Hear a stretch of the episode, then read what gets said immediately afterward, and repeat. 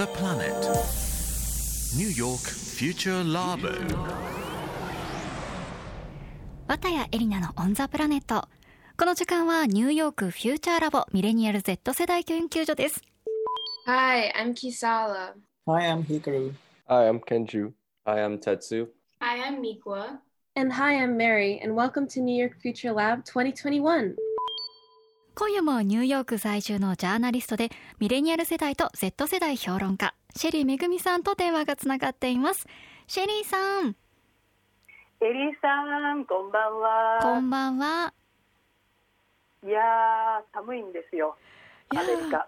こちらもねちょっとまた冬に逆戻りというか冬型の気圧配置になってますよ多分ね、地球全体がそうなってるんだと思うんですが、アメリカはね、100年に一度と言われる寒波、今来ていて、ニューヨーク何度ぐらい20ですか？人以上うん。亡くなってるって、ニューヨークはね、そうでもないんです。ニューヨーク今、あの、昼の12時で日が照っててマイナス2度。まあ、これなんてまだいいぐらいでですね。う、ん。南部のテキサス州ですよ。はい。南部なのにマイナス10度とか20度とかありえない寒さになってるんです。テキサスでいやもうねオーマイガー本当にこれ温暖化だってみんなうん。言ってますけどね、もうこのエクストリー。ムウェザーでこの影響でいまだ300万以上の世帯が停電してるんですね。この寒さの中で。はい。でこれはね全く予想しなかったもう寒さで電力需要がわーっと上がってでしかもね天然ガスの油性が凍ってしまって供給が止まってね発電できなくなったっていう、これが最大の原因だっていうふうにそんなことあるんですね。そんなことがあるっていうことが今回分かったわけですよ。う。わー。このねさっきも言ったようにこの極端な気象はもう地球環境の変化間違いないと。でこういう予測不能な気象に備えてねエネルギーの供給体制見直さなければっていうふうに今すごく言われてます。はい。ねえという中で、うんえーニューヨークのミレニアル世代 Z 世代の若者たちが、まあ、こういう社会問題なんかも本音で座談会するニューヨークフューチャーラボなんですが、もうパンデミック始まって1年以上経ちますよ。はい。ね。でアメリカの感染カーブようやく下がってはきているんですが、まあ、ラボの Z 世代まだ全員学校はオンラインでね自宅待機続いていますで日本でもワクチン接種が始まったのかな？始まるのかな、はい、始まりました、うん。ね、少しずつ出口は見えてきたけれども、まあ、みんなまだ今、ね、友達にもほとんど会えなくて息抜きもできないともうあと少しだと頑張ってきて1年ですよ私たち。うん。でこのね状況これ以上耐えられないっていう状態をパンデミックウォールなんて呼んだりするんです、ね壁。壁、でそんなパンデミックの壁ね。パンデミックウォールにもう当たってしまったと。でそんな中で18歳から24歳の4人のうち3人はメンタルが厳しいと。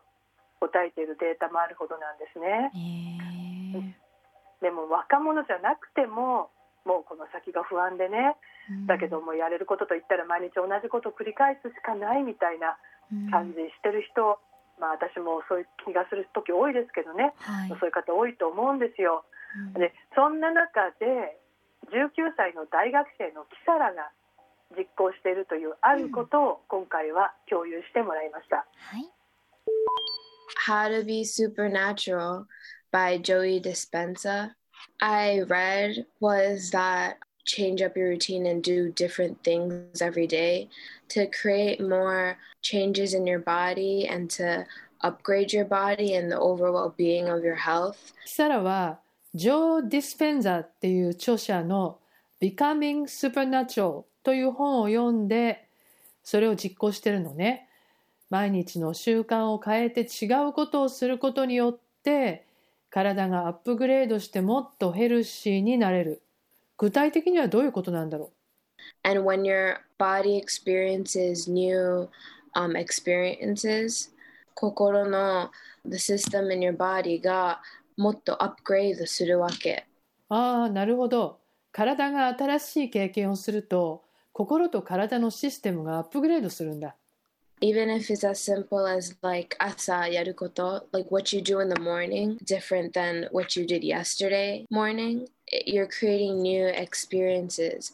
Your body also is having the same effect of like traveling to a different place or whatever, and that creates um, an upgrade in your body, in your system. あだからたとえ毎朝同じことをやる習慣でもそれを昨日と今日でちょっと変えるだけで体には旅行に行って新しい経験をしたかのような効果があるとだから日常をちょっと変えるだけで体や心全体の状態を上げることができるっていうわけね。うーん聞いたことありました、そうですねこういう、ね、なんか。ねなんかルーチンがいいみたいなね言うこともあるけど今はルーチンばっかりになってしまうからね、旅行に行ったような同じと同じぐらい同じような経験になるっていうのはすごいですね。ね。うん。だからね要するになんか何にも考えずに機械的にできることばっかりやってても、まあ、年取っちゃうそうなんですよ。うん。だからこう次に何をやるかをね体が覚えていないことをした方がいいらしいんです。じゃあいつも右手で、だっても例えば持っていたものを左手で持ってみるとかね。そういうことでもいいのかもしれないですね。それでもいいいいかもしれないですね。ね、うんあとなんか顔洗う前に歯磨くとかね、逆にするとかわかんないですけどね。はいはいはい。で、あのまあキサラも毎日毎朝同じルーティンでも順番を変えるみたいにね、うんやってるそうです。でうんこの本なんですけど、アメリカではねベストセラーになった本で、日本でもあなたという習慣を断つっていうね。うんえー脳科学が教える新しい自分になる方法というタイトルで翻訳出版されているあと。そうなんですね。うん、でこの著者のジョー・ディスペンザっていう人は脳科学をはじめあらゆる体と心の研究をしているとそういう人んなんですね。まあ、本当にね変化を自分の外側ではなくて内側に求めるっていう動き、うん。まあ、特にパンデミックでね内省的になっている若者の間では広がってるようなんですよ。はい。でその一つがメディテーション。うん。仏教のね瞑想ですけれどもアメリカではメディテーション人口どんどん増えていてね、今では大人の14%、まあ、7人に1人ぐらいうんは一度は経験したことがあるという数字もあるんですね。で科学的な効果も実証されてきていてこの本にそのテクニックもね書かれているそうなんですけれども、キサラもメディテーションやってると。でそれねどんな風にやってるのかちょっと聞いてみました。はい。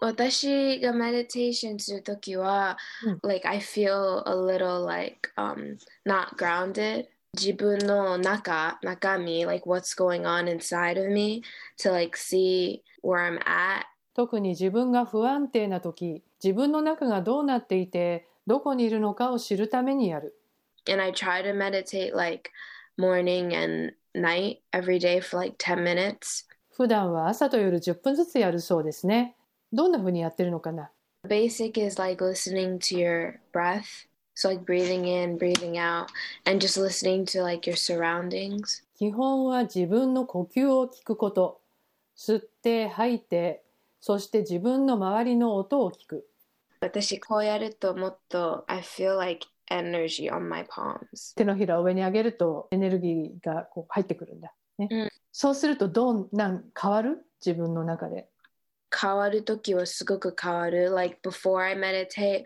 I felt more chaotic. And then after I meditate I feel like I feel more in tune with myself. やる前は自分がすごく混沌として混乱しているけれどやった後は自分に調子が合ってくる。自分がどんな状態か分かってくるのね。それいつからやるようになったの？1年ぐらい。もっとやったのはコアンティーンに入った時、うん。一番最初の時もうお家にスタックしてたから。やっぱり自宅隔離が始まって家から出られなくなった頃に一番頻繁にやったのね。うーん。朝と夜10分ずつ。おお。ね。で、まあ、こういうねさっきも言ったパンデミックウォールにぶち当たってる人たちにメディテーションを進めるメディア記事とかも多くてねうん。あのメディテーション用のアプリっていうのがすごいヒットしてるんですよ。へえ。あとなんかアメリカの IT 企業なんかも割とこうメディテーション推奨してるイメージありますよね。あのありますガーフなんかもねなんかそういうイメージがあります。あのね、それはね本当にそうであのメディテーションするとやっぱりあの脳の働きがね活性化されて、まあ、仕事にもいいっていうことらしいんですよう。んで、まあ、そんな感じでですねあの今、まあそのね、ガファの話出ましたけれども、はい。テック系の人たちにもメディテーション人気で、うん。2週間前にほらクラブハウスの話したじゃないですか、はい。ね、このクラブハウスの中にももうメディテーションとかマインドフルネスのルームかなりたくさんできてました。へ関心がすごいみんなあるんでね、すね。高い。うん、うん。ね、そういえばね、禅っていうね、まあ、メディテーション、あの、はい。瞑想だから禅じゃないですか。はい。禅っていう言葉もね、もうスラングなんです、英語で。リラックスしてるとか、心が平和な状態になってるっていうのね、うんもう普通に、あの、愛せよ、うん禅とかって、なもうずいぶん前から使われへているので、うん、だからやっぱりアメリカ人に今、すごく必要なものなんじゃないかなと思いますね。禅はねドイツ語でももう一般的に通じる言葉ですね、いやすごいな、ね。うん、そうですよ。うんやっぱり我々もねじゃあメディテーションしながら 乗り切っていきましょう。いや必要だなと本当うん私も思いました、はいシェリーさん今週もありがとうございました。ありがとうございました。そしてニューヨークフューチャーラボ JFN アプリオーディでのストリーミング。そして Spotify のポッドキャストでもぜひチェックしてみてくださいね。ニューヨークフューチャーラボ次回もお楽しみに